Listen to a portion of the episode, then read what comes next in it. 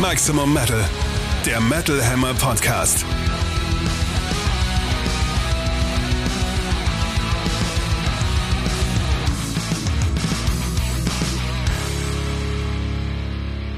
Vom 9. Februar 2024, Episode 74, für euch am Mikrofon Metal Hammer Chefredakteur Sebastian Kessler sowie aus der Metal Hammer Redaktion Katrin Riedel. Ich möchte mich gleich mal entschuldigen. Ich habe es ein bisschen im Hals. Ich hoffe, man hört das nicht allzu doll.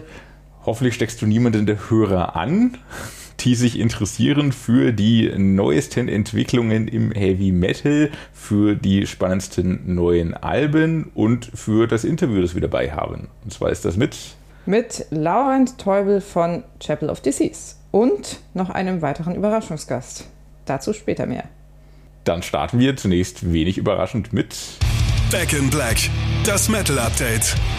Und begrüßen den fleißigen Podcast-Hörer Kerry King scheinbar hat der letztes Mal zugehört und hat gehört, dass wir uns sehr auf so ein neues Album freuen. Und, und dass wir kompletten Blödsinn erzählt haben, wer da singen könnte. Na, Blödsinn, wer singen könnte. Wir haben halt ein bisschen spekuliert so und er hat Carrie jetzt dann gedacht, so, naja, also jetzt will ich sie nicht länger auf die Folter spannen, dann verrate ich halt ein bisschen was.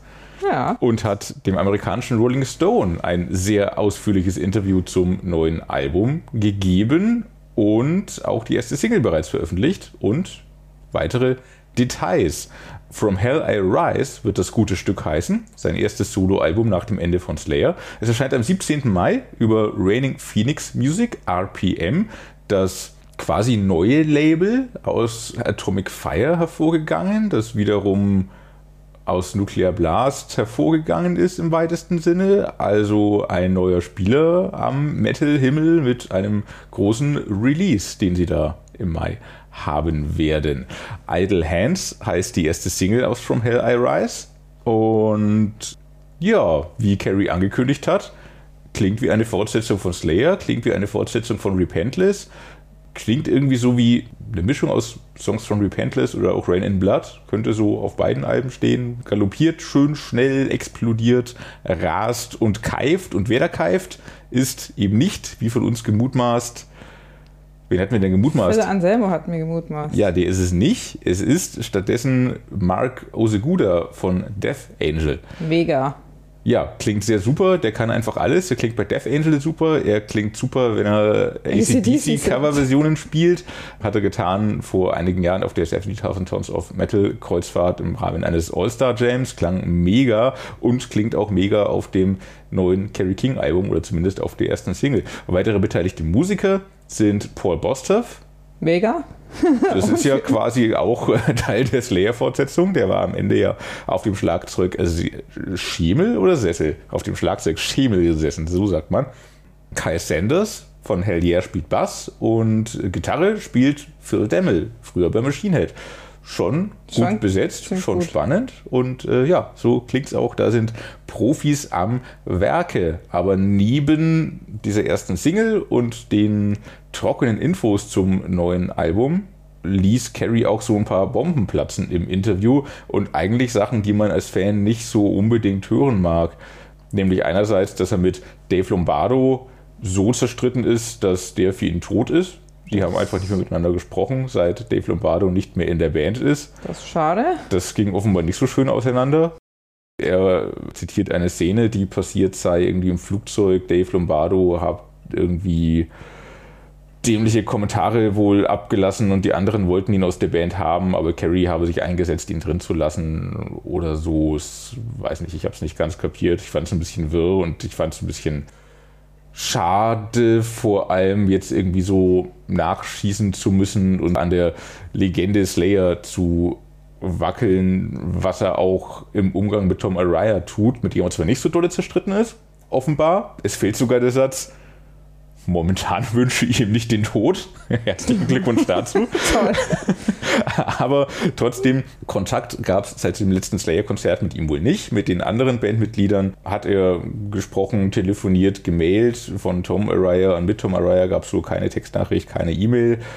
Wenn Tom mich kontaktieren würde, würde ich wahrscheinlich antworten. Wahrscheinlich hängt das davon ab, weswegen er mich kontaktiert. Ach aber Gott. momentan wünsche ich ihm nicht den Tod. Das ist doch toll. Sie waren wohl nie auf derselben Wellenlänge, meint er noch. Sie würden nicht miteinander abhängen, weil sie einfach verschiedene Leute sind. Ja, das äh, sei ihm gegönnt so. Ich Man hat glaube auch so Black Sabbath gehen nicht ständig miteinander irgendwie Kaffee trinken. hat aber doch so eine lange gemeinsame Geschichte. ja, ich finde es jetzt auch schade, das irgendwie so, so uncool dastehen zu lassen und tatsächlich so die, die letzten Slayer-Jahre dann auch einfach so als, ja, wir waren halt businessmäßig in einer Band, aber miteinander gesprochen haben wir nicht viel dastehen zu lassen. Das ist ja auch nichts, was man als Fan von seinen Helden hören mag. Das ist so der Metallica Some Kind of Monster-Effekt, der aus einer Band auf einmal so ein nötiges Konstrukt nur noch macht und irgendwie so die Magie killt. Das ist ein Ja. bisschen schade und unnötig und okay, ich habe jetzt tatsächlich nicht das ganze Interview gelesen. Ich habe mich auch vor allem jetzt auf die Blabbermouth Headlines konzentriert, zugegebenermaßen.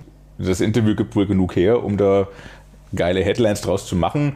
Ist aber ein bisschen schade, dass das dann im Vordergrund erstmal steht oder zumindest mit im Vordergrund steht. Es gibt ja auch die Single, die sehr stark ist und die Fans, glaube ich, in den Kommentaren auch schon ganz gut abfeiern. Ja, er muss ja auch so ein Ja. bisschen argumentieren, quasi, also für seine neue Band argumentieren.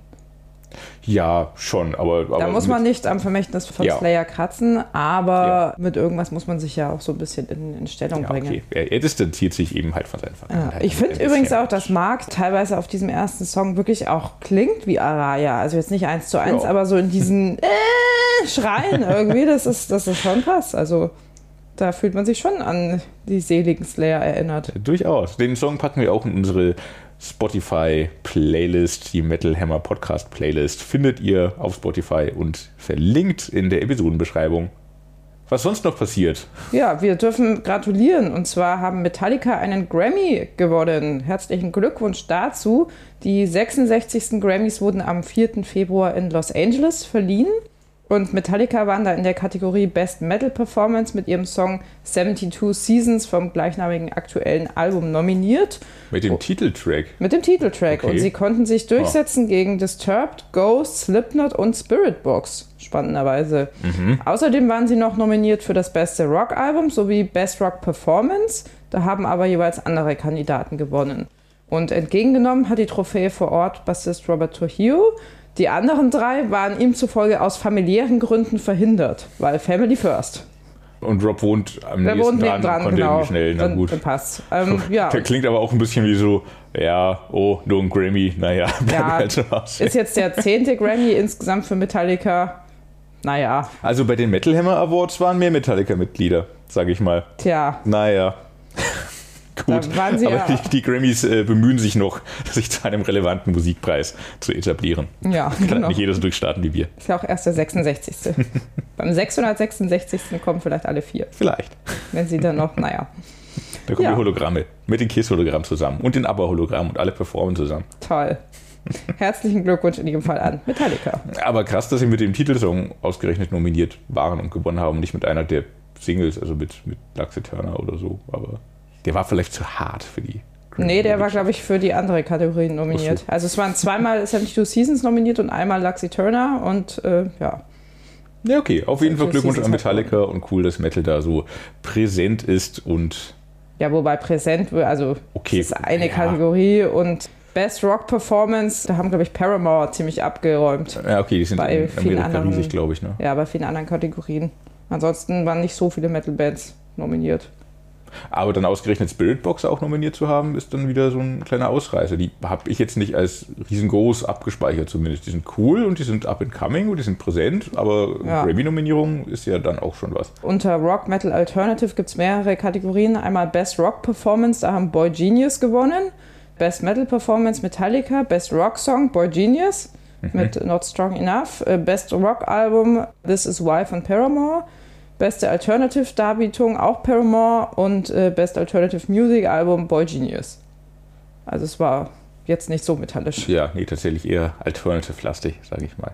Nun gut, Metallica trotzdem represent und herzlichen Glückwunsch. Ja, äh, was ich noch ganz interessant fand, also äh, ich verstehe auch diese ganze Kategorisierung gar nicht. Es gibt ja Ist auch sehr beliebig, glaube ich. Ja, Best Metal Performance, Best Rock Performance. Mhm. Da waren Metallica aber bei beiden Kategorien nominiert. Ja, naja, 72 Seasons gibt's her.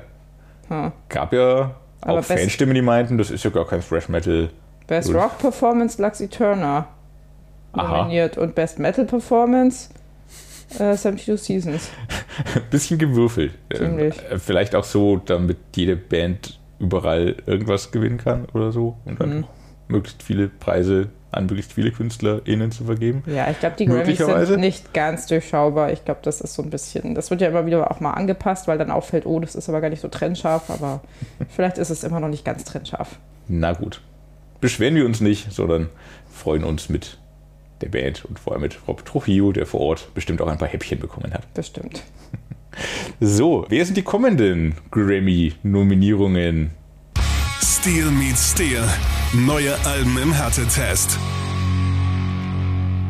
Wobei, ob da so viele dabei sind in dieser Episode, bin ich mir nicht sicher. Der Februar geht auch so ein bisschen eher gemächlich los, aber trotzdem gibt es ein bisschen was, über das man sprechen kann und auch den ein oder anderen spannenden Ausreißer. Kommen wir zunächst zu den Releases des heutigen Freitages, 9. Februar. Da kommt zum Beispiel ein neues Album von Infected Rain. Es ist bereits ihr sechstes Album seit 2000. 2008 gibt es die Band moldawischen Ursprungs.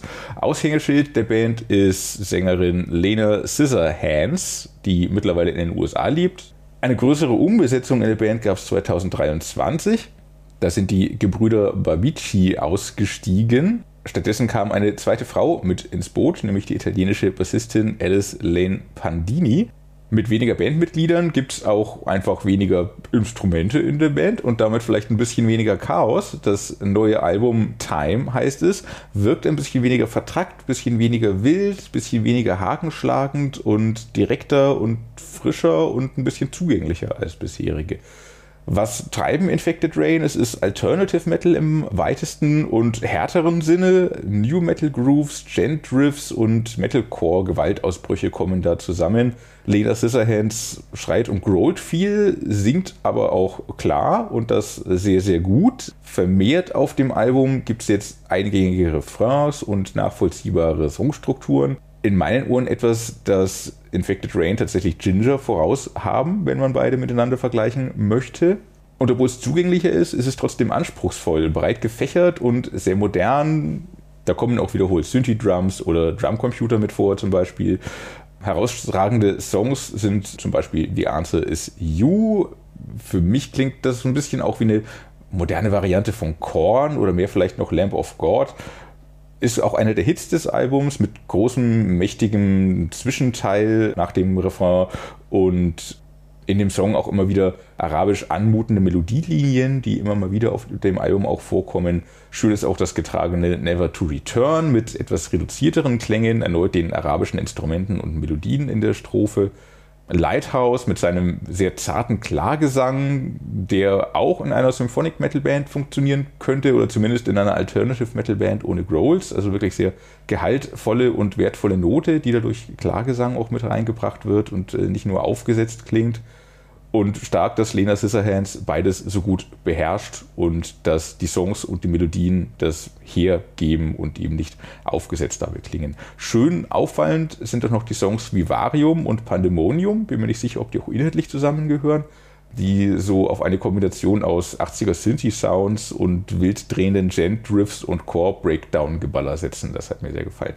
Das klingt jetzt alles sehr positiv und ist es auch. Gerade im Vergleich zu den Vorgängeralben, die sich mir gar nicht so richtig erschließen wollten. Im Verlauf fiel es mir aber auch jetzt auf Time ein bisschen an doch noch mehr herausragenden und wirklich sich einhakenden, festhakenden Songs, die aus der gefällig groovenden Masse herausstechen. Die Weichen sind aber auf jeden Fall gestellt und Time ist ein wichtiger Schritt für Infected Rain und kann einige musikalische Ausrufezeichen setzen, würde ich sagen.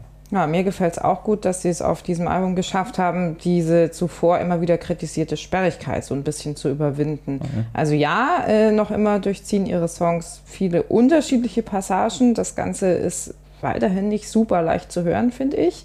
Aber der Einstieg in Time gelingt leichter, als das früher oft der Fall war. Ja, du hast schon gesagt, es gibt viele moderne Elemente, viele Soundspielereien, die muss man abkönnen, wenn man das hören möchte. Im Zentrum steht aber eben dieses gelungene Aufeinanderprallen von Aggressivität, Melodie und auch irgendwie technischem Anspruch, der ist ja durchaus da. Stücke wie The Answer is You haben ordentlich Schub und gehen auch durchaus als Hit durch, finde ich. Hard-Zart-Nummern wie Pandemonium funktionieren da auch ganz gut. Ich würde auch hervorheben, dass Lena Scissorhands wirklich stimmlich richtig gut abliefert, also sowohl growlend als auch mit klarer Stimme. Paura ist vielleicht noch erwähnenswert, da spricht sie Italienisch. Sie mhm. hat nämlich auch eine Weile mal in Italien gelebt. Ich finde allerdings, da hast du schon recht, komplett eingängig ist das Ganze immer noch nicht. Dafür ist vielleicht auch diese Stilmischung irgendwie zu eigenwillig, vielleicht sogar auch zu technisch. Ich finde aber, sie haben eine sehr eigene künstlerische Identität, was man ihnen auch wirklich zugute halten muss. Das liegt natürlich auch nicht zuletzt an der Sängerin. Dann blicken wir gleich mal nach Schweden, genauer gesagt nach Uppsala. Dort treibt bereits. Ich finde das immer so lustig. Ja, das, klingt, das klingt, als wäre versehentlich was passiert. ja, ja und äh, da ist auch versehentlich was passiert. Und zwar treibt seit Ende der 80er das Quartett FKÜ dort sein Unwesen. Allerdings hat die Gruppe erst 1999 so richtig angefangen, Alben zu veröffentlichen. FKÜ steht übrigens für Freddy Krügers Underwehr. Und das deutet schon so ein bisschen an, wohin die Richtung geht. Die Thrasher widmen sich grundsätzlich Horror- und humoristischen Inhalten und auf ihrem jetzt erscheinenden sechsten Album The Horror and the Metal gehen sie der Verbindung zwischen 80er Horrorfilmen und Metal auf den Grund. Was hören wir hier? Es ist äh, Thrash Metal mit zackigen Riffs, mit ordentlich Schub und Groove, hoher Keifstimme und Gangshouts. Das Ganze erinnert mich schon ziemlich an Overkill und auch äh, US-Crossover-Elemente stecken da durchaus drin. Natürlich darf die obligatorische Kettensäge nicht fehlen, es geht ja um Horror. In äh, Bringing Back the Dead fallen außerdem melodische Wow-Wow-Chöre auf. Sonst gibt es musikalisch tatsächlich gar nicht so viel zu sagen. Die Schweden ziehen einfach auf Albumlänge durch, auf was sie sich am besten verstehen. Wobei ich hervorheben würde, dass der Humor von FKÜ bereits in den Songtiteln auch so ein bisschen durchblitzt. Da wären zum Beispiel Songs wie Harvester of Horror oder Some Kind of Mosher, klingelt's da vielleicht, aber auch You Are Who You Eat, das auch aufgrund seines Bon Appetit-Reims wohl zu den witzigsten Stücken des Albums zählt. Also alles in allem fällt The Horror and the Metal schon recht stimmungsvoll aus und ist auch ordentlich gemacht. Man kann schon eine gute Zeit mit diesem Album haben. Die ganz großen Begeisterungsschübe weckt es bei mir persönlich aber nicht. Da fehlt mir musikalisch tatsächlich so ein bisschen das gewisse Etwas. Ja, geht mir ganz ähnlich. Das ist Musik, die man sowohl im Moshpit als auch in der Halfpipe hören kann. Und das ist Musik, die nach einem Bier Spaß macht und nach dem zweiten noch mehr und man das Bier aber, glaube ich, auch braucht, um Spaß mit der Musik zu haben, weil sonst ist es nach einer halben Stunde so ein bisschen auserzählt und langweilig. Das ist alles total gut und energetisch und hat Wumms und ist unterhaltsam und vor allem halt auch lustig. Also die Songtitel hast du schon erwähnt und es geht textlich und musikalisch genauso weiter.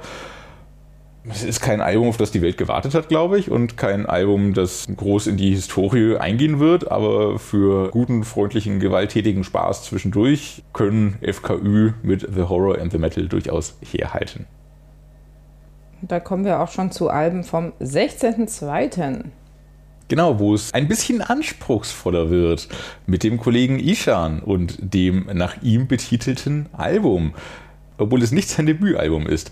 Ishan muss man, glaube ich, kaum noch vorstellen. Der Form halber mache ich es trotzdem im Schnelldurchlauf. Mit Emperor hat er eine der wichtigsten Black Metal Bands aus Norwegen angeführt, die das Genre nicht nur mitdefiniert, sondern auch an und über seine Grenzen geführt haben.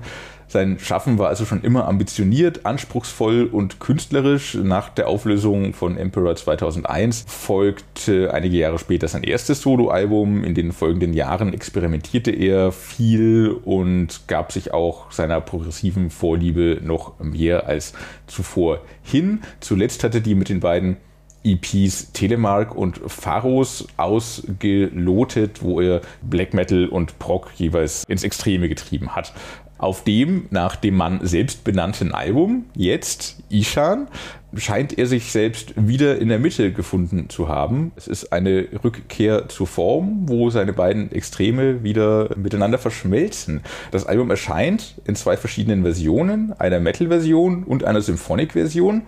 Ich könnte gar nicht hundertprozentig beschwören, welche von beiden ich gehört habe. Ich glaube, es ist die Metal-Version, aber auch da ist viel Symphonic drin Es trägt also Spuren beider Welten durchaus in sich. Das Intro klingt noch wie aus Herr der Ringe oder Harry Potter, ist zum Glück aber eine falsche Spur, weil es geht deutlich vielschichtiger weiter. Es ist kein reines Symphonic-Album. Der richtige Eröffnungssong, The Promethean Spark, scheint schon inhaltlich eine Brücke zum letzten Emperor-Album Prometheus, The Discipline of Fire and Demise von 2001 zu schlagen. Ironischerweise war das Album mein Einstieg in die Band. Bin da erst ein bisschen spät rangekommen, wie Sie merken.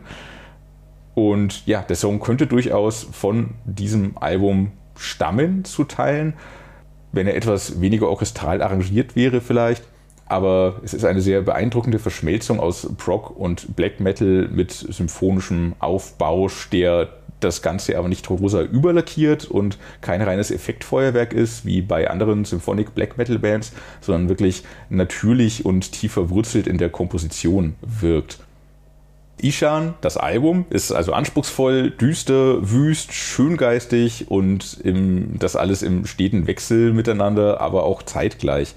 Herausragende Songs für mich waren noch The Pilgrimage to Oblivion, ein eher black metalig rasender Song, gefolgt von Twice Born, der wiederum die symphonische Seite mehr in den Vordergrund rückt und wie gesagt, in der Regel laufen beide Seiten zusammen und das besonders beeindruckend in dem Song A Taste of Ambrosia, das atmosphärisch dicht, progressiv, schwarzmetallisch, aber auch dramatisch, episch und hymnisch ist, sowie auch Hubris and Blue Devils, das zwischen rasendem Black Metal und modernem Prog wie Periphery und Tesseract schwankt. Herausstechend auch noch der Klagesang in Blood Trails to Love, ein Song mit viel Pathos, aber auch mit viel Prog-Rock und Jazz-Ausflügen. Zwischendurch fühlt man sich ein bisschen an eine James Bond-Titelmusik-Atmosphäre erinnert und er erreicht dabei auch noch psychoaktive Devin Townsend-Dimensionen.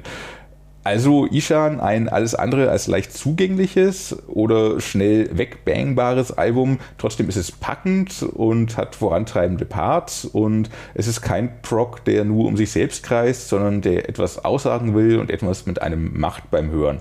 Durchaus etwas für Genießer, Entdecker und Schöngeister.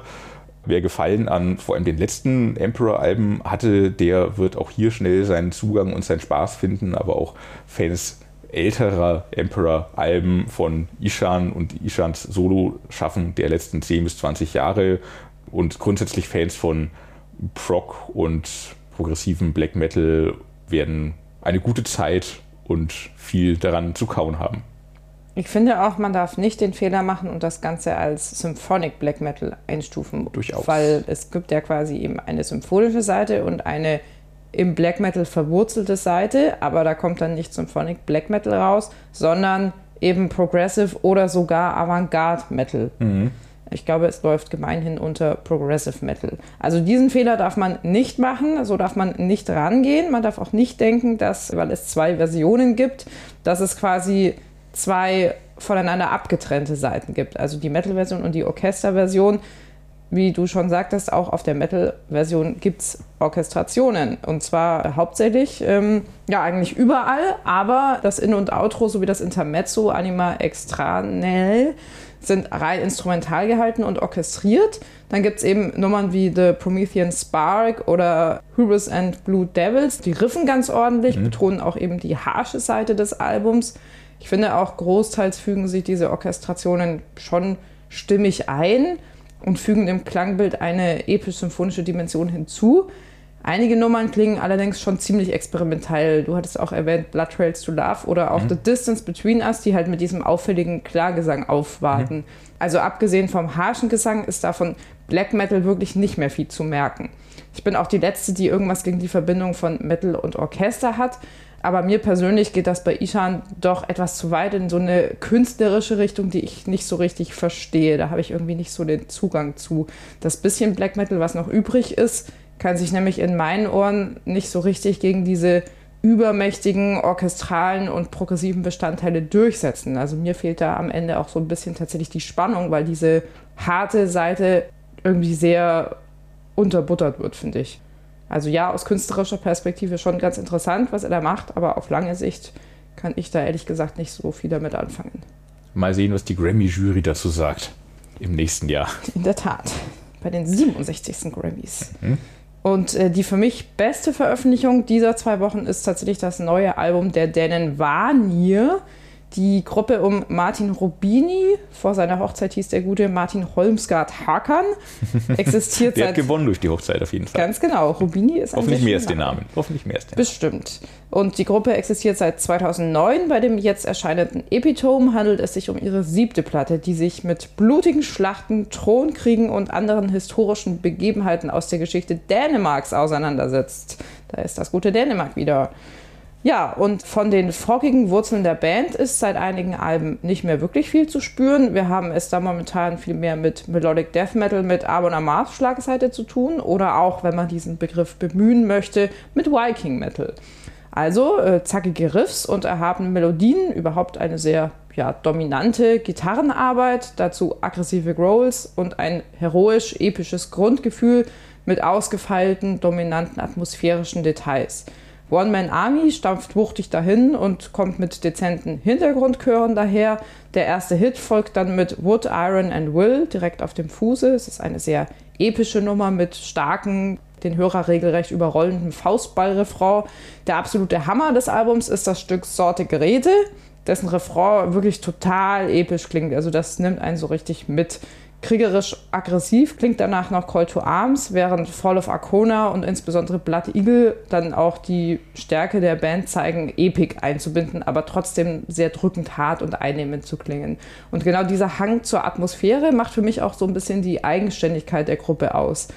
Dennoch klare Einordnung, wer auf Amon Amarth und andere Wikinger-Bands steht und eine Vorliebe für dieses mitreißende Wir segeln in die Schlachtgefühl hat, der wird bei den Dänen Vanir in jedem Fall fündig.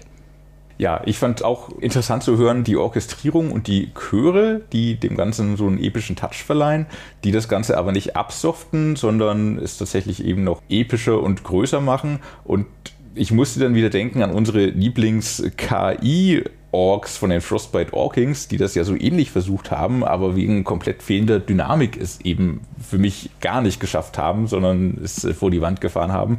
Dadurch, dass das bei Vanir mit mehr Fingerspitzengefühl eingebunden ist in die Songs, funktioniert das wirklich hier sehr, sehr gut. Zum kompletten Durchstarten fehlen mir noch ein paar mehr Songs der Klasse von Wood, Iron and Will, Sorte Grete oder Fall of Arcona. Das sind so für mich die herausstechendsten, stärksten Songs. So ein paar mehr davon wären toll gewesen. Auch, dass ein Johann Heck mit seinen extra tiefen Growls einfach nochmal um Welten mächtiger klingt. Ja, ist, ist halt auch einfach ein Fakt. Den gibt es halt aber nur einmal. Aber von diesen kleinen Wehwehchen, Kritikpunkten auf hohem Niveau abgesehen, ist es wirklich ein starkes Viking Melodic Death Album im Amon Amarth und vielleicht Alte in Flames Fahrwasser durchaus zu empfehlen für Headbanger jeder Couleur dieser Tage. Satzende, endlich. Dann lassen wir vielleicht mal jemand anderen sprechen. Don't Talk to Strangers, das Metal Hammer Podcast Interview. Und zwar erscheint am 9. Februar das neue, insgesamt vierte Studioalbum der deutschen Death Metaller Chapel of Disease. Echoes of Light hat sich an die Spitze unseres aktuellen Soundchecks festgesetzt und ist ein wirklich tolles Album geworden, das deutlich über den Horizont des Genres hinausgeht und wirklich viele spannende Ideen beinhaltet. Im Printmagazin könnt ihr unser aktuelles Interview zum Album lesen und für den Podcast hat sich unser Kollege Tom Lubowski darüber hinaus noch was Besonderes ausgedacht. Und zwar ein Kombi-Interview mit Chapel of Disease und Sulfur Aeon, die ja kürzlich auch erst ihr neues Album Seven Crowns and Seven Seals auf den Markt gebracht haben, das ebenfalls sehr gut wegkam bei Fans wie Kritik. Was beide Bands gemein haben, was sie verbindet und wie ihr jeweiliger künstlerischer Anspruch aussieht, besprechen die Bandleader Lauren Teubel und Thorsten Horstmann im folgenden Interview. Hallo Thorsten. Hallöchen. ja, da muss der Metal Hammer kommen, irgendwie so, damit wir uns mal wieder sehen. Ja, ja, ich weiß. Wie lange ist her das letzte Mal? Ja, Äh. gesehen beim Studio, ne? Ist das echt so? Ja. Wir hatten danach nochmal telefoniert ein, zwei Mal, aber gesehen haben wir uns das letzte Mal, äh, bin ich mir ziemlich sicher, im Studio. Das heißt Mai. Ja, Mai 22. ja, Als ihr den Titeltrack aufgenommen habt. genau. Ja. Wahnsinn. Dann äh, würde ich sagen, lass uns doch mal ganz von vorn beginnen. Und zwar eure Bands, die haben ja eine gemeinsame Tradition. Also spätestens seit den letzten beiden Alben äh, werdet ihr ja eigentlich immer in einem Atemzug genannt. Also es gibt ja niemanden in der Szene, der, der nur die Storm erwähnt oder nur jemand sagt, der nur Salfo Aeon hört, sondern es gehört ja irgendwie zusammen. Also das, wann habt ihr das eigentlich so wahrgenommen, dass das so ein Ding ist, dass ihr zumindest eine gemeinsame Basis habt von Leuten, die euch hören? Ich fange mal an. Äh, gemeinsame Basis irgendwie wahrgenommen von anderen Leuten, weiß ich jetzt gar nicht. Äh, also, aber wir sind uns halt ziemlich schnell über den Weg gelaufen, weil wir äh, ja schon einige Konzerte ziemlich früh zusammengespielt haben. Das hat sich immer so ergeben. Und äh, ja, haben uns halt von Anfang an sehr gut verstanden. Und äh, ja, wie gesagt, was da jetzt von, von Hörern äh, so gesagt wird, keine Ahnung, wann das losging. Ja, es ist, es ist ganz witzig. Also tatsächlich kennen wir uns, äh, kannten wir uns nur sehr flüchtig. Und ähm, es ist echt eine witzige Geschichte, weil als die ähm, vor den Aufnahmen der Storm, genau, so war das, ähm, war ich im Urlaub mit, ähm, mit meiner Frau in Portugal. Und es war also klar, dass da war schon klar, dass die Storm im Herbst oder Winter veröffentlicht werden soll. Und ähm, während wir dort im Urlaub waren, habe ich mit Sven geschrieben über eine mögliche Tour für so ein Album. Und, ähm, und er hat mir dann geschrieben, dass eben der Thorsten von Sul für ihn gerade auch in Portugal ist. Und dann haben wir uns gegenseitig angeschrieben und haben uns halt wirklich dann in Portugal ähm, in Ruhe kennengelernt. Und das war erst 2018, also es war kurz vor dem Release der beiden Alben. Ähm, so kam das irgendwie zustande. Und ich glaube, so richtig aufgefallen ist mir die, ja, die dass dieses Paket anscheinend sehr vielen Leuten gefällt, dann auch erst bei der Tour, weil es eine total, ich sage mal, für, für unsere Szene, ich habe es einfach als eine sehr erfolgreiche Tour wahrgenommen. Also A hat es perfekt gepasst untereinander. Es war, es waren wirklich, es war die, die waren die angenehmsten Tourpartner, die man sich äh, vorstellen kann. Und vor allem war es auch ähm, zahlenmäßig. Also ich glaube, wir haben keinen Abend in einem leeren Laden gespielt, was ich sehr verwunderlich fand, weil, also ich kann für mich sagen, ich bin auf jeden Fall auf Tour gegangen, dachte mir, es gehört dazu in dieser Szene, dass man dienstags oder Donnerstag oder Mittwochabend halt auch mal vor, vor 40 oder 50 Leuten steht und das ist halt einfach nicht eingetroffen. Und da hat man schon bemerkt, okay, es scheint wohl etwas äh, an beiden Bands zu sein, was ähm, mehr als 50 Leute in dieser Stadt äh, interessiert an dem Mittwochabend. Ähm, ja, aber es ist, aber tatsächlich seitdem ist, ist eigentlich erst dieser total enge Kontakt da. Vorher muss ich tatsächlich sagen, war, ähm, waren alle Sulfur-Jungs Leute, die ich vielleicht zweimal ganz kurz auf Konzerten begrüßt habe. Also die Szene hat euch auch ein bisschen gedrängt in der Hinsicht, dass das so genau, zustande kommt. Ich finde es auch mal total spannend, weil ich würde sagen, dass, ähm, dass beide Bands ziemlich verschieden sind. Mhm. Ähm, es aber total gut klappt. Also, und wahrscheinlich liegt das so ein bisschen an, also verschieden, ich sage jetzt mal vom, von der Klangstilistik her, ähm, finde ich beide Bands sehr verschieden. Ich denke aber, dass wir Überschneidungen haben, wahrscheinlich in der, in der Atmosphäre der Musik, in das, was sie, in das, was sie macht. Ähm, so ein, ein gewisser, ein gewisser Grundsound, kann man sagen. Er wird anders hergestellt, ziemlich anders hergestellt. Aber ähm, genau, man kann sehr gut zusammen äh, eine, eine Bühne teilen und die Leute gehen nicht komplett auseinander, weil es lässt sich irgendwie, ist es dann doch näher, näher beieinander von der Atmosphäre, als man wahrscheinlich auf den ersten Hörer denkt. Ich würde vielleicht noch sagen, so dadurch, dass ihr die letzten beiden Alben sehr zeitnah rausgebracht habt, die ja irgendwie dann auch was definiert haben, soundtechnisch, also für beide Bands, dass das eigentlich so die, die Bands der Stunde waren, auf, wo man gesagt hat, so das ist jetzt die, die äh, Hoffnung im deutschen Death Metal, völlig egal, wie die sich jetzt stilistisch ausdifferenzieren, aber das war für mich dann immer so klar, dass das zusammengedacht wird. Ja, ja, spannend. Das macht aber auch Sinn, klar. Also ist, ist nachvollziehbar. Ja, ja. Wie, wie, kam das denn eigentlich ursprünglich zu der gemeinsamen Tour? Also das äh, liegt natürlich irgendwie nahe, weil ihr auf demselben Label seid, aber kam das von euch aus irgendwie, dass ihr Bock hättet, das zu machen? Oder hat Wahn gesagt, hier, mach doch mal? Oder wie lief denn das? Ja, das, ja, das war Svens Idee. Ne? Also Sven hatte halt einfach ähm, eine E-Mail mal geschickt, wie das aussieht, ob wir uns das vorstellen können. Ja, und die kam dann irgendwie bei irgendwie Laurent und bei mir irgendwie äh, zeitgleich wohl an, aber wir waren halt beide in Portugal und haben dann erstmal gesagt, ja, äh, natürlich prinzipiell schon, aber äh, jetzt von hier und gleich kann ich auch gar nichts sagen. So, wir sind jetzt beide in Portugal oder ich habe ich erstmal gesagt, dass ich in Portugal bin und da hatten wir auch, glaube ich, noch gar keinen Mailkontakt oder so. Dann der Sven hat dann erstmal so den Mailkontakt hergestellt und dann war das halt so, äh, ja, ich kann jetzt auch nichts sagen, weil ich bin auch gerade in Portugal und das war dann halt irgendwie zufälligerweise ja, so eine halbe Stunde entfernt voneinander. Haben gesagt, und ja, komm, dann, wenn ihr schon äh, hier seid und gerade nichts vorhabt, dann lass uns doch mal treffen. So und also das war Svens Idee, das zu machen. Ja. Wie war das äh, so rein musikalisch? Wart ihr da schon miteinander vertraut, was die jeweils andere Band macht? Oder war das denn auch für euch ein Incentive zu sagen, wir setzen uns jetzt mal damit auseinander, was spielen die eigentlich und man ist sich dadurch dann irgendwie näher gekommen auch? Also ich hatte schon alle Tonträger. Ich habe ja schon irgendwie äh, das Demo sogar gehabt äh, von Chapel auf Tape noch so. Also ich war da schon mit dem Schaffen vertraut. das wusste ich gar nicht, dass du das Demo sogar hattest.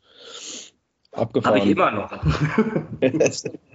die Kassette oder was mit dem ja, gelben? Ja, ja. ja. Ich weiß noch nicht mal, ob ich die noch habe. ja, aber es hat schon, also, also ich für meinen Teil, ähm, wir hatten uns ja vorher mal wieder auf, wie du eben gesagt hast, auf, auf Konzerten gesehen. Aber ähm, ich muss schon sagen, ich habe das aber generell, dass ich ähm, euch mit der dritten nochmal viel mehr kennengelernt habe als, äh, als vorher. Und klar, also wahrscheinlich geht das so ein bisschen Hand in Hand mit, äh, mit der Anfrage und den Planungen und ja.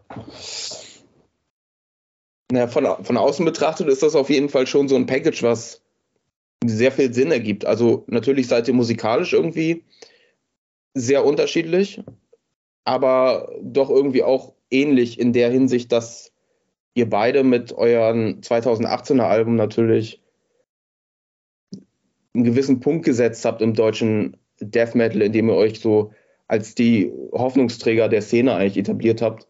Ähm, jedenfalls war das mein, mein Empfinden so. Also das waren ja immer direkt die ganz großen 2018er Death Metal Alben, die man da hochgehalten hat und jeder wollte wissen, was passiert jetzt und dann kam die gemeinsame Tour und das hat ja, glaube ich, auch, also es rührt ja irgendwo her, warum die so gut aufgenommen worden ist und das ist, glaube ich, so einer der Gründe dafür, glaube ich, die dahinter stehen. Jedenfalls war es so mein Empfinden als Fan.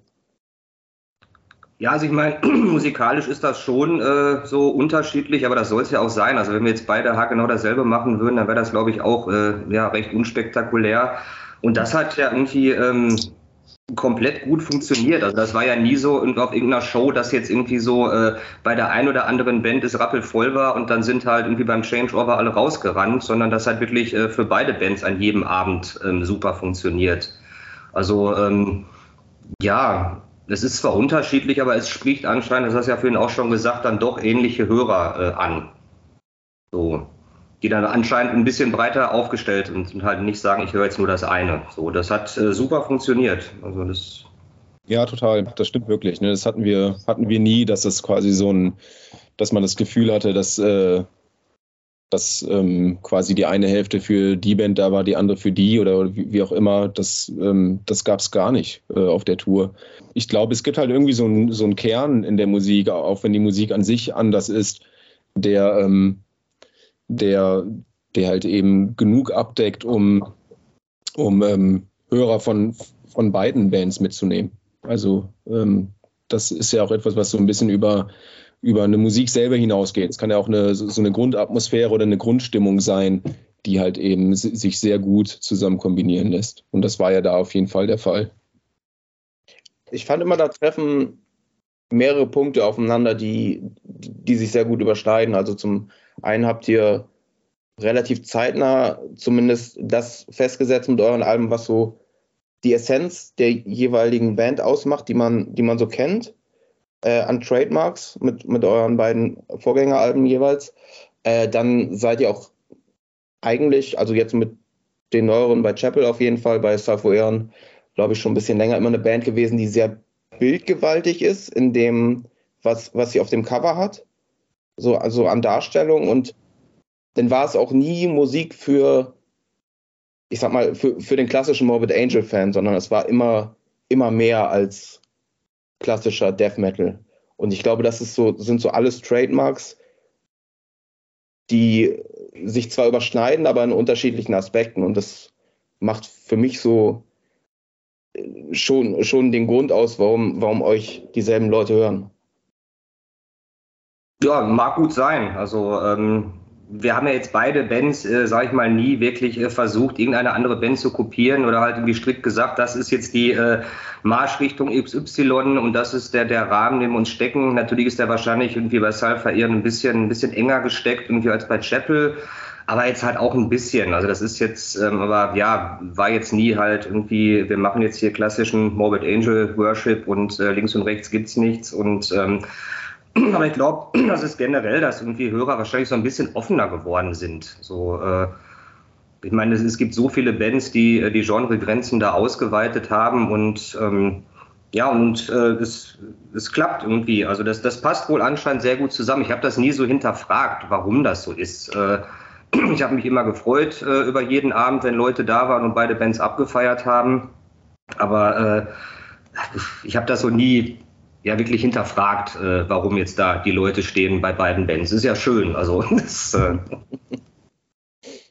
ja, aber ich glaube, das, das, stimmt. Also ich glaube, weil wir uns auch untereinander alle einfach so gut äh, verstanden haben, ähm, hat man sich da nicht weiter Gedanken drüber gemacht. Es war halt, war halt der äh, positivste Nebeneffekt, äh, dass es dann auch noch äh, für Außenstehende so gut funktioniert. Ne?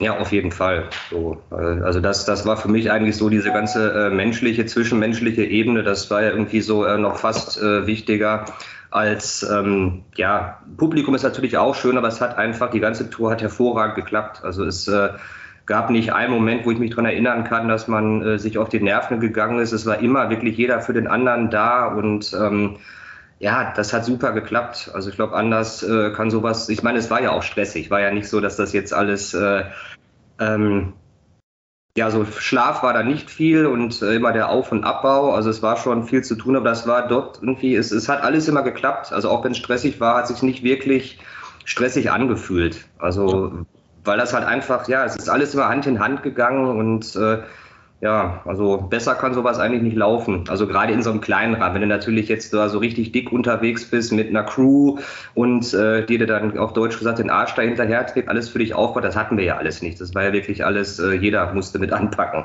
Ja. Ständig. Absolut. Wie hat sich das denn so im Laufe der Tour und auch danach mit äh, euch so untereinander entwickelt? Also äh, gab es da vielleicht so eine bestimmte Anekdote, die man jetzt im Rahmen dieses Podcasts teilen könnte, die euch dann besonders zusammengeschweißt hat? Oder war es das Erlebnis an sich? Und das ist danach einfach weiter gewachsen, die Bindung zueinander? Wie kann man sich das vorstellen? Ja, also so eine richtige Anekdote. Also ich meine, wir haben da jetzt nicht äh, irgendwie eine Abrissparty danach gestartet. Das ging auch alles gar nicht. Ja, wir hatten ja keinen Day off oder irgendwas, sondern das, äh, das war schon alles ziemlich eng getaktet. Ähm, deswegen so, so, eine, so eine Anekdote. Äh, also ich kann mich halt noch ganz äh, klar daran erinnern, was für mich so ein Moment war, irgendwie, ähm, als äh, der Laurent irgendwie für mich quasi äh, mein, war das irgendwie, wie hieß denn dieser Laden, der so mega heiß war? Ähm, das war, das war Möhrenbach, oder? Ja, weil das war wirklich so, also das war so unfassbar heiß in dem Laden. Also unser Drummer ist normalerweise irgendwie jemand, der immer sagt, ja komm, hier noch ein Song und noch ein Song und die Leute wollten eigentlich noch eine Zugabe, aber selbst er hat dann gesagt, das geht jetzt nicht mehr. Und ich war wirklich, äh, ja, fettig wie ein Brötchen, habe mich da irgendwie in den Backstage hochgeschleppt, irgendwie ein Getränk zu mir genommen und war wirklich platt und habe dann gesehen, irgendwie so, ja, wie dann irgendwie quasi mein Equipment schon abgebaut wurde. Ähm, ja, und da dachte ich nur so, wow, äh, ja, wahrscheinlich hättest du dir auch lieber in dem Moment ein Bier getrunken, aber nee, hat halt einfach dann mal äh, mein Zeug da zusammengeräumt. Also das fand ich schon, ja, sowas ist halt unbezahlbar. Ja, und dasselbe war dann ja quasi später, jetzt wo du das sagst, fällt mir ein, dass ähm, ich glaube, Mörlenbach war der zweite Abend oder so und es war wirklich, es war un, unfassbar heiß. Ähm, und dann dasselbe habe ihr dann ja quasi auch gemacht. Ich weiß noch, als wir in Berlin dann gespielt haben, ähm, hatte ich, äh, hat einfach die, hatte ich so Probleme mit der Stimme, wenn du dich erinnern kannst. Es war ziemlich ja. heiß. Ich glaube, wir haben auch einen Song oder zwei gekürzt. Und da war das halt auch überhaupt kein Problem, dass ich äh, als einziger von uns gesagt habe, ich fahre vor ins Hotel, damit ich einfach mal einmal genug Schlaf kriege, ja. wieder fit werde. Da standst du gar nicht zur Debatte, dass das dann irgendwie da irgendwie falsch aufgenommen wurde oder dass dann irgendwer sagt, ja, ach, der, der zieht sich jetzt raus, weil er keinen Bock hat, bis 2.30 Uhr morgens äh, Verstärker durch die Gegend zu tragen. Das war überhaupt kein, ein, kein Thema, sowas. Ja, aber wie gesagt, so Anekdoten, das hat ja zum Glück alles geklappt. Also das war jetzt äh, bis auf so ein paar Unterkünfte, die vielleicht ein bisschen abenteuerlich waren, ähm, gab es jetzt aber keine Katastrophen oder irgendwas, dass jemand äh, unterwegs vergessen worden wäre oder äh, ja, so, so, so, so richtig so mega Rock'n'Roll Stories kann ich da jetzt nicht raushauen, wüsste ich nicht. Nee, die gab es nicht, ne, stimmt. Ja. Was gab es denn für abenteuerliche Unterkünfte? Das eine hieß halt, also es wurde uns so angepriesen als Bandwohnung. Das war aber, ich weiß gar nicht, was es mal war, ein Schlachthof oder so, früher wohl mal. Ähm, und das waren halt wirklich so zusammengeschusterte drei Stockbetten, war das doch sogar drei übereinander. Also wirklich alles Bruch und Schepper. Also was da mit der Bettwäsche und so, da möchte ich gar nicht, äh, da möchte ich nicht drüber nachdenken. So, ähm, ja, und es war auch arschkalt da drin und äh, ja, eine Toilette, die dann auch, ja, es war schon sehr abenteuerlich. Also ich irgendwie guckst dann rechts neben dir und siehst dann so eine riesen Q-Tip-Sammlung, irgendwie, wo du auch so denkst, hm, naja, muss man jetzt durch. Ja, die war geil, die Unterkunft. Da gab es doch auch, weiß noch, unten gab es dann doch diesen Raum, wo wir dann noch geraucht haben, wenn andere schlafen wollten. Ja. Also ist dann nach unten gegangen und dieser Raum war doch einfach nur, also habe ich das falsch in Erinnerung, aber es war doch einfach nur ein, ein, ein selbst aufgezogener Raum durch, also durch Spanholzplatten.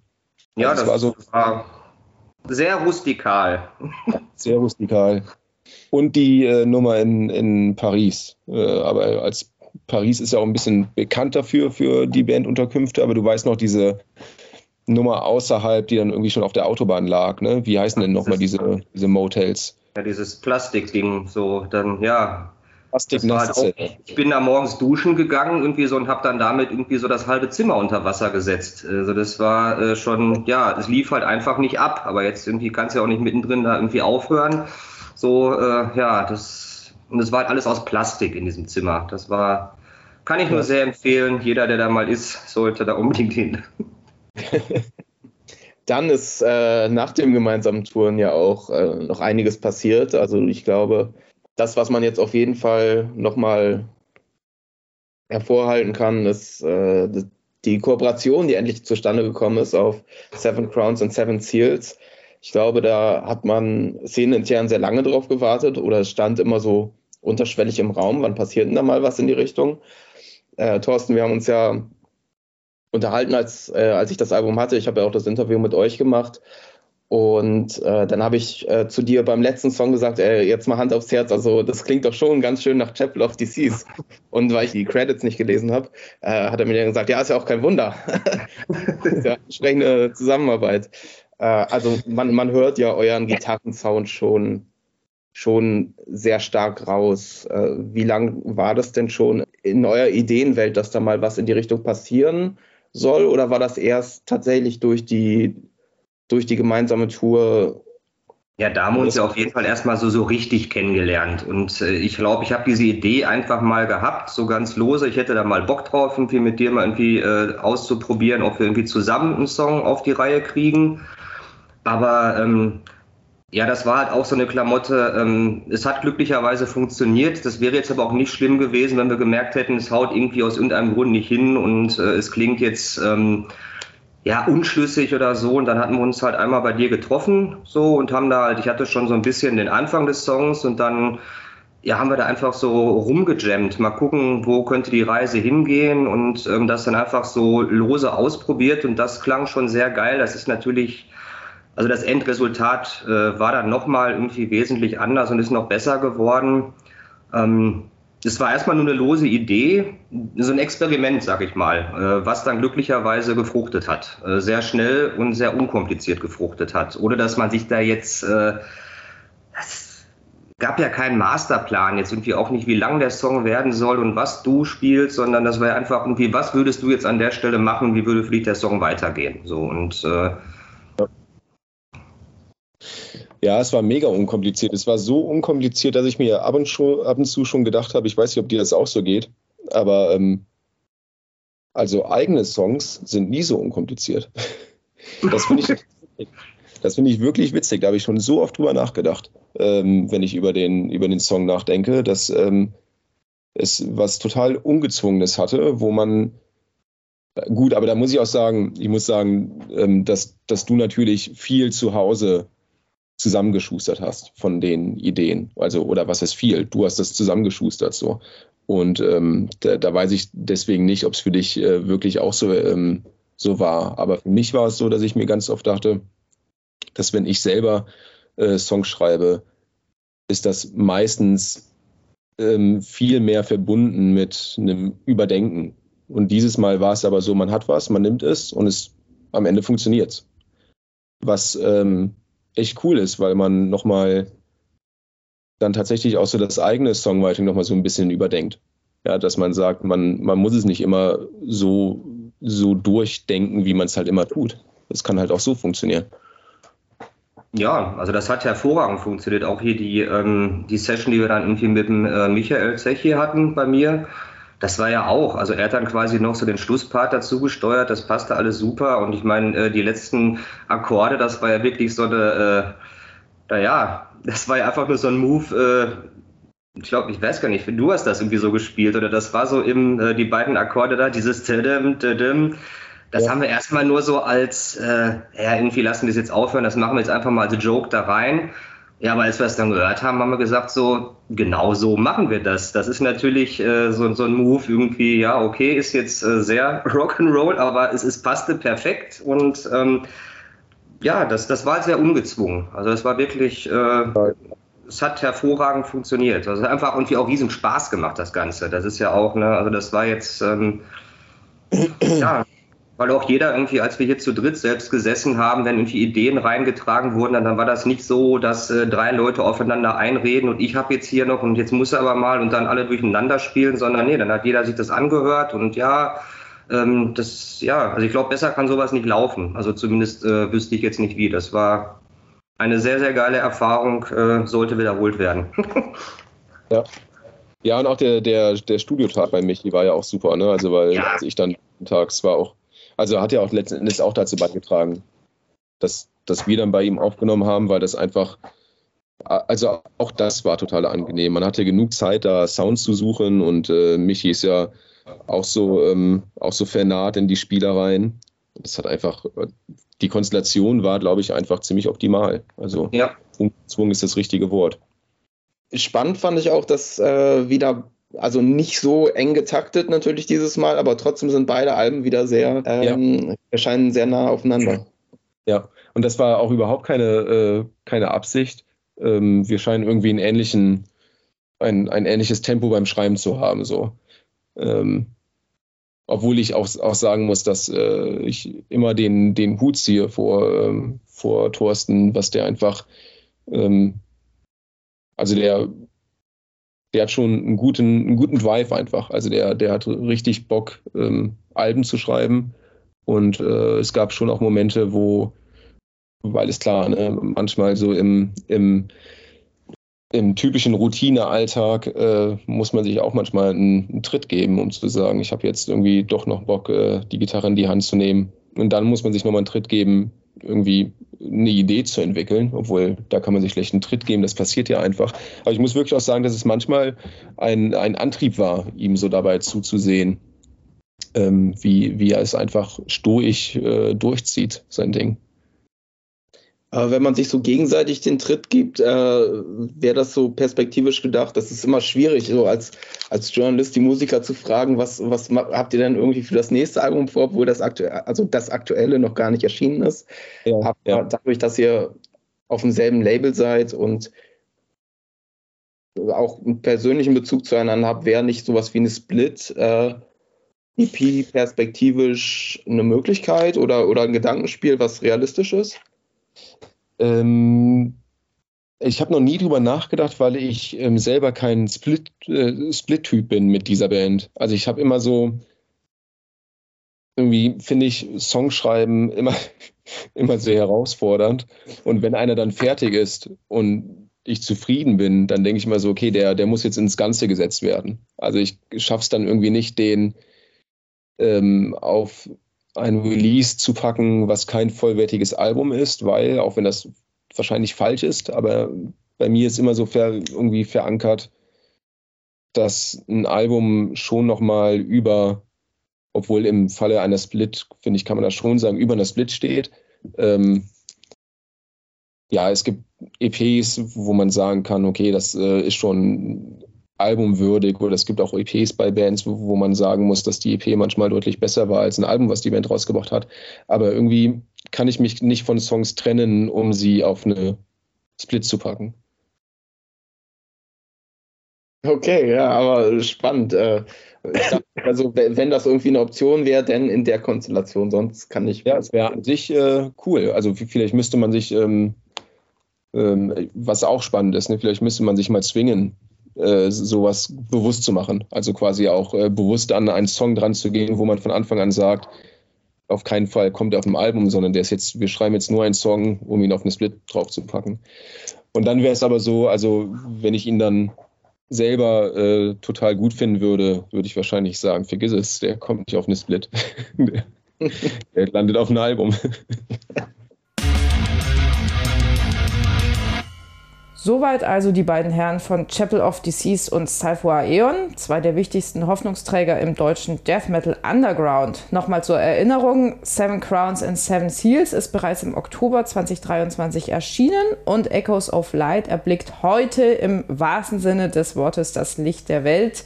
Checkt die beiden Alben und die beiden Bands aus, falls ihr noch nicht damit vertraut sind und an spannenden neuen Impulsen aus der heimischen Szene interessiert seid. Das lohnt sich in jedem Fall. An dieser Stelle dürfen wir euch gleich mal auch in Aussicht stellen, was euch hier demnächst erwartet. Am 16.02. dürft ihr euch auf die zweite Episode des Jubiläums-Podcasts freuen. Dann wieder mit den Kollegen Ludwig und Lubowski sowie einem Interview mit Udo Dirkschneider, der so ein bisschen auf seine Verbindung zu unserem Magazin zurückblickt. 40 Jahre Udo und Metalhammer quasi.